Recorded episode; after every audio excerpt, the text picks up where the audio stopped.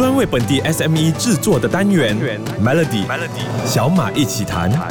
你好，我是小马。感觉才刚踏入二零二三年的下半年，哎，不知不觉就已经八月底，也开始吃月饼了。回顾过去几年呢，我们见证了马来西亚在不同挑战下的经济表现。从全球的经济波动到疫情带来的冲击，马来西亚在经济领域经历了非常多的变化，这是很多的企业家、投资者，甚至是中小企业关注的课题。这个礼拜呢，我们就特别邀请到诺丁汉大学经济系的助理教授肖赛子博士，让我们更加了解马来西亚的经济现状和未。未来走向。那肖博士，在你看来，马来西亚下半年的经济整体的环境会不会转好？这些宏观的经济因素会不会进一步加剧中小企业的挑战呢？首先，呃，今年下半年大马经济应该会继续出现放缓，或者说非常明显的疲软。但是我需要强调的是，这并不代表着就会发生经济的衰退。虽然目前的情况与二零二二年相比，经济的增长速度会有所下降，但我想这。这是一个意料之中的结果，而且它仍然优于啊世界以及甚至东盟地区许多国家的经济表现。马来西亚的经济的韧性，我想大家还是有目共睹的。第二点呢，就是作为一个出口导向型的国家，我们的核心产业制造业的这个 IPI 的指数，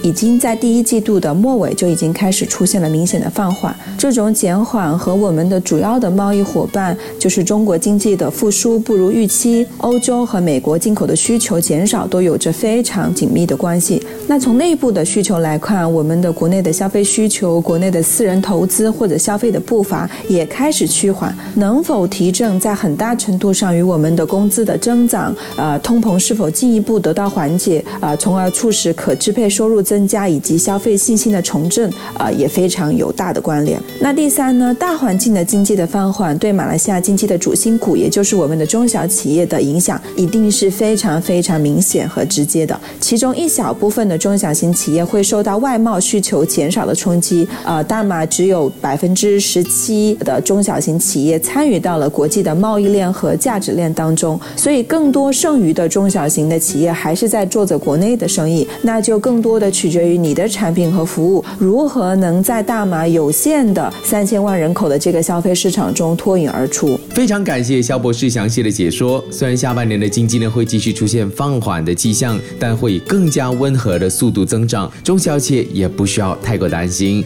只要在这种情况和压力下，根据企业的需要，适当的调整策略和采取应对的方法，肯定会为企业带来不同的可能。明天继续有肖博士和小马一起谈。有没有发现东西越买越贵？这几年全球出现了一个备受关注的现象，叫做通货膨胀。它不单单在我们的日常生活中产生巨大的影响，同时也对企业的经营带。来了一定的压力。不过值得注意的是呢，不同行业在面对通货膨胀，可能表现出不同的应对策略，在不同领域中寻找新时机，做出创新。来到二零二三年下半年，现在的通货膨胀又怎么样了呢？今天我们请到了诺丁汉大学经济系的助理教授肖赛子博士和小马一起谈。肖博士，通货膨胀、百物上涨，哪一些行业受到最大的影响？那服务业和零售业又可以做怎么样的调整呢？那通货膨胀确实在。在疫情以来都是大家一直在担忧的课题，因为它与我们的吃住住行，呃，都有着呃密切的关系，各行各业都难逃其影响。我们从大马统计局在七月尾公布的数据看到呢，六月份的这个 CPI 的指数其实已经放缓到了两点四的水平，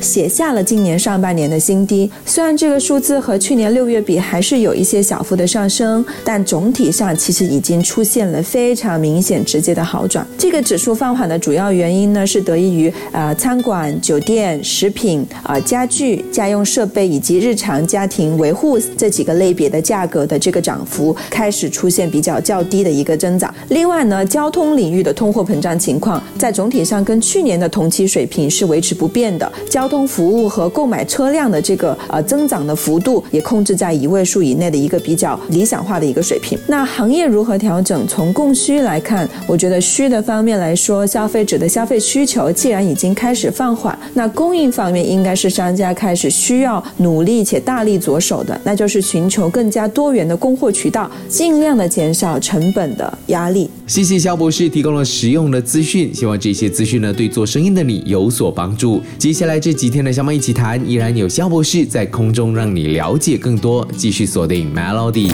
马来西亚经济研究院 MIER 最近就公布了第二季的消费者信心指数 CSI 报告显示呢，我们的消费者信心持续下滑，按季下跌了八点四点到九零点八点。这份报告也说呢，消费者对今年的经济环境保持更悲观的态度。如果你的身边有做生意的朋友，从今年下半年开始，大家都会感觉到市场很安静，一些工厂或者企业甚至因为订单和生意减少，每个礼拜都会关上几天来减少产量。消费者信心指数下跌会对中小企业造成什么影响呢？那经济大环境的这个放缓，或者说它的一种疲软的现象，我想大家每个人都是感同身受的。呃，大马统计局在八月初的时候就公布了一组新的数据。呃，我们看到虽然在第二季度服务业的收入按年增长了六点九八仙，啊，资讯与通讯行业的收入也增长了十点一八仙。那特别是在疫情期间非常火爆的这个电子商务行业的收入。也按年增长了这个二点五八线，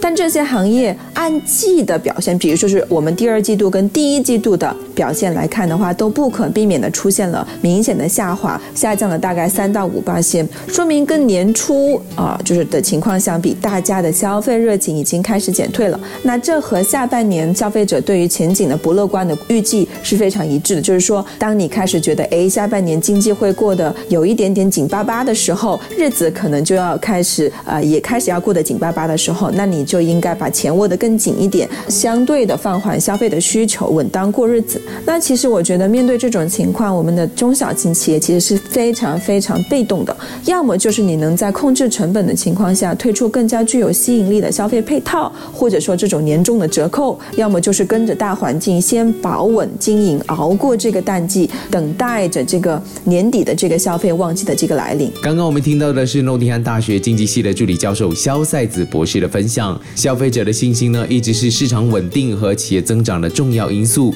在竞争激烈的环境中，企业不只是需要关注市场的变化，还要找方法来维护消费者对你的品牌和产品的信任。明天继续有小马一起谈。马币不断贬值，身边出国的朋友都在抱怨，现在到国外消费都比以往更高价哦。就不说新加坡了，就连我们最喜欢去的邻国泰国，以前在曼谷一碗面卖一百泰铢的话呢，我们差不多只需要七到八块钱就可以吃到。现在的兑换率啊，是需要去到十三块、十四块钱才买得到一碗面。说到马币贬值呢，站在生意人的角度，都是一个充满挑战和机遇的时刻。货币贬值的影响呢，不仅仅局限于市场竞争和成本增加，在某种程度上也反映了全球和本地经济的变动以及相关的政策和因素。有些人说呢，马币贬值，出口贸易自然受惠，可是进口商的生产成本上升了，商家可以怎么做呢？那去年其实呃，特别是是今年的上半年也好，受到这个美联储这个大幅度的